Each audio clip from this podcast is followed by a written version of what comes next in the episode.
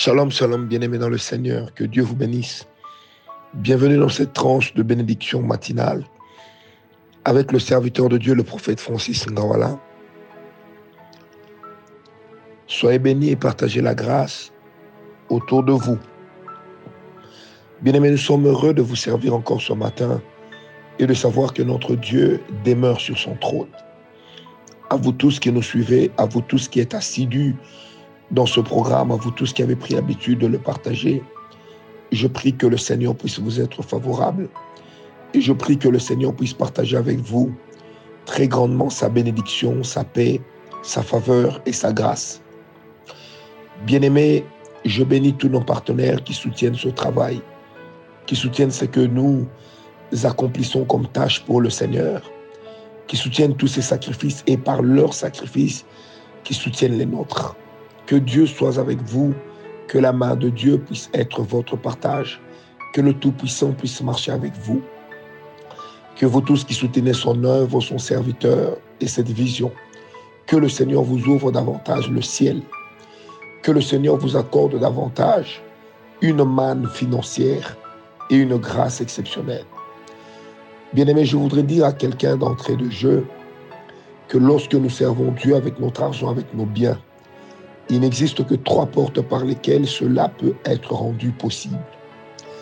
La première porte, c'est de bénir l'Église au travers de nos dîmes et de nos offrandes. Parce que lorsque nous le faisons régulièrement, quelque part, nous mettons l'Église de Dieu à l'abri du besoin et nous permettons à ce que notre part puisse venir dans le temple du Seigneur et que nous, nous puissions jouer notre part notre rôle, allais-je dire, dans ce qui est fait.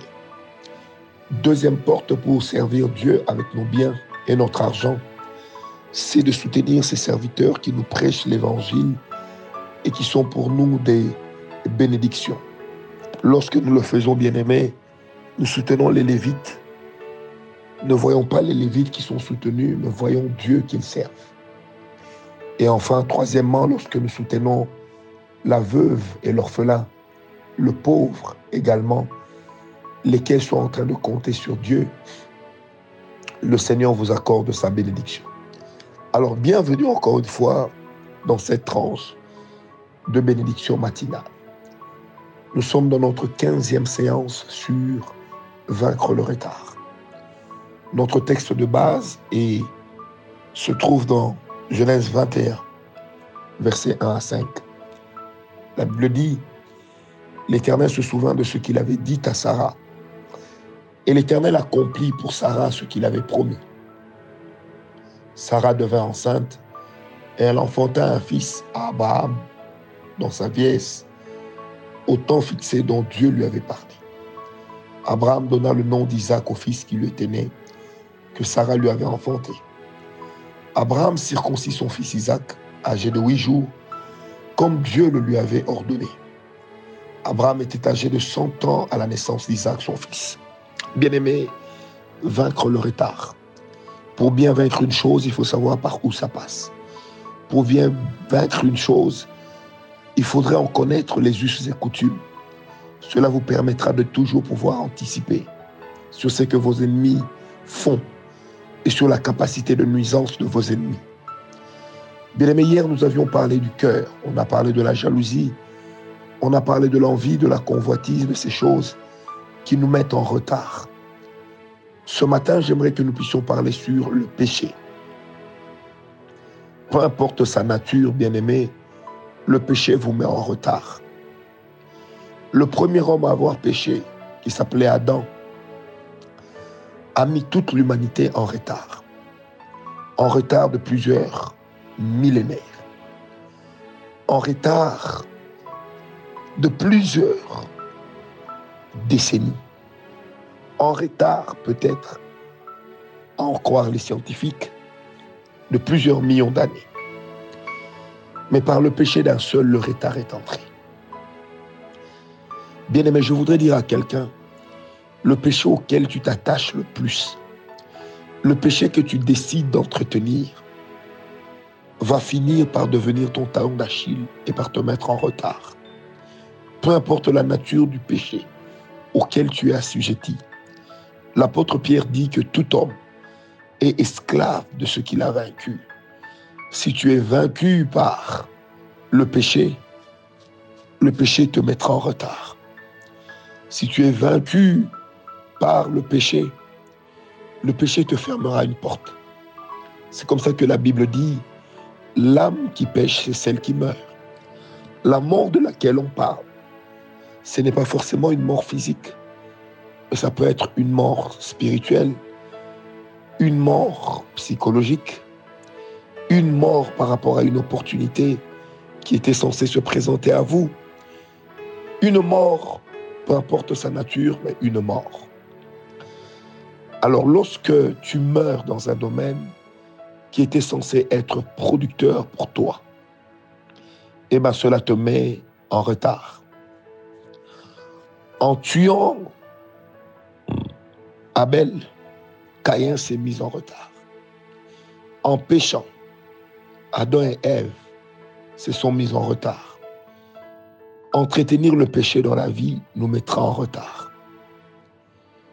Le jour où David a décidé de prendre la femme de Uri, il s'est mis en retard. Et il a amené un désordre extraordinaire dans sa propre famille, qui a conduit Salomon à tuer son propre frère, fils de son père, afin d'hériter. N'est-ce pas là aussi un retard? Le retard fera que, plutôt que d'aller s'asseoir sur le trône, Salomon sera obligé de travailler pour aller donner la mort serviteur de son père. Pourquoi? Parce que le retard était entré à cause du péché. Lorsque tu mènes une vie d'impudicité, d'adultère, tu te mets en retard. Lorsque tu es menteur, le mensonge t'exigera beaucoup d'énergie pour garder la même version. Et ça te met en retard. Tu aurais pu réfléchir sur autre chose, mais tu vas investir ton temps à réfléchir sur quoi dire et comment le dire pour que ça paraisse le plus vrai possible. Ça te met en retard. Le péché est toujours de nature à nous empêcher d'être équilibrés. Le péché est toujours de nature à nous empêcher de bien voir les choses que Dieu voudrait. Bien-aimé, le péché met l'homme en retard. Lorsque, dans notre marche, nous ne faisons pas ce qu'il faut, nous serons en retard. Pierre a été mis en retard. Pourquoi? Parce que simplement, il avait renié Christ. Parce que simplement, il voulait empêcher à Christ de mourir. Il n'a pas su. Au point que lorsque Christ est mort à la croix, en attendant pour lui d'avoir la certitude de la résurrection et de rencontrer Christ personnellement, Pierre a su même convaincre des gens comme Matthieu, bureaucrate de son État, à devenir pécheur comme Paul, comme Pierre l'était. Pourquoi? Parce que, bien aimé, le péché de certaines personnes peut devenir contagieux. Le péché régulier dans votre entourage peut devenir une teigne que vous partagerez.